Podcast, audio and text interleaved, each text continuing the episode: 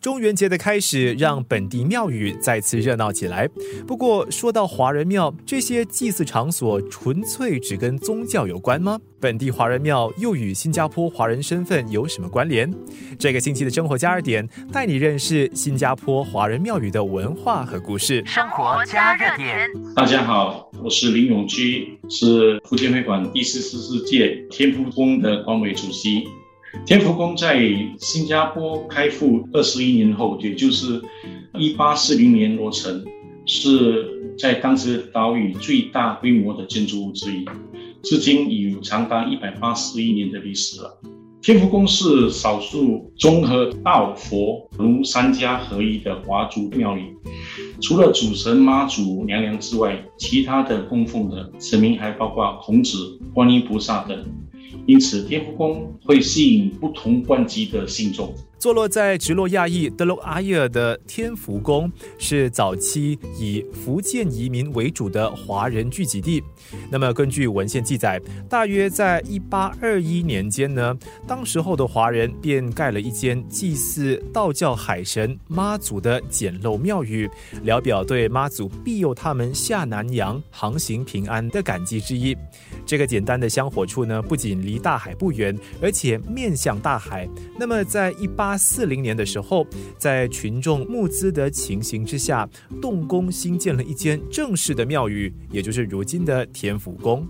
在我很小的时候，我就去天福宫了，就是一九七十年代。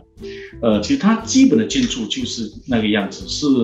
传统的闽南建筑风格。它的宫殿的外形和木架是完全没有使用钉子的，一颗钢钉都没有的。这样的建筑工艺手法呢，使用的建筑材料都是来自中国泉州。另外值得一提是，天福宫的屋顶，它的屋背部装饰的是龙跟凤的雕刻。完全呈现出一种很精致的闽南的庙宇风格。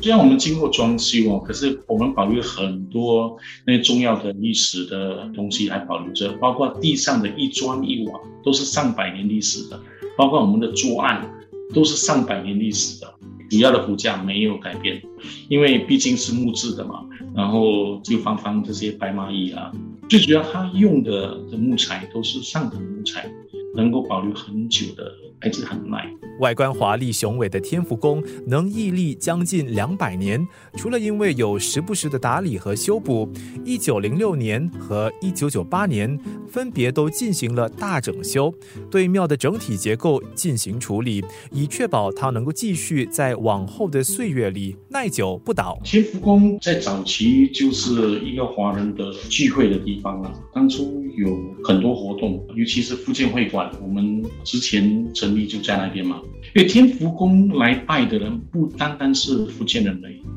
因为早期嘛，天福宫就是呃南来的华侨，都是在杜拉耶。那边上船，然后都会来天福宫拜个平安，尤其是那些经营海事业的，都会到天福宫去拜。生活加热点，以前是比较热闹，因为以前的天福宫呢，因为它附近也是有些什么石阶嘛，在这个天福宫面前有很多小贩，然后又有学校。那天福宫在这些大日子的时候呢，来庙会的人是非常的多的，尤其是过年啊、妈祖诞啊、孔子诞啊。都是非常多的。我小时候呢，过年是必到的。每年过年初一或者是初二，一定会母亲一定会带我去天福宫拜拜的。生活加热点，平时就这段时间就没有了，因为是我们的疫情的关系嘛，来的比较少。不过在我们主要的几个节日，像过年的时候啊，年三十晚的拜拜啊，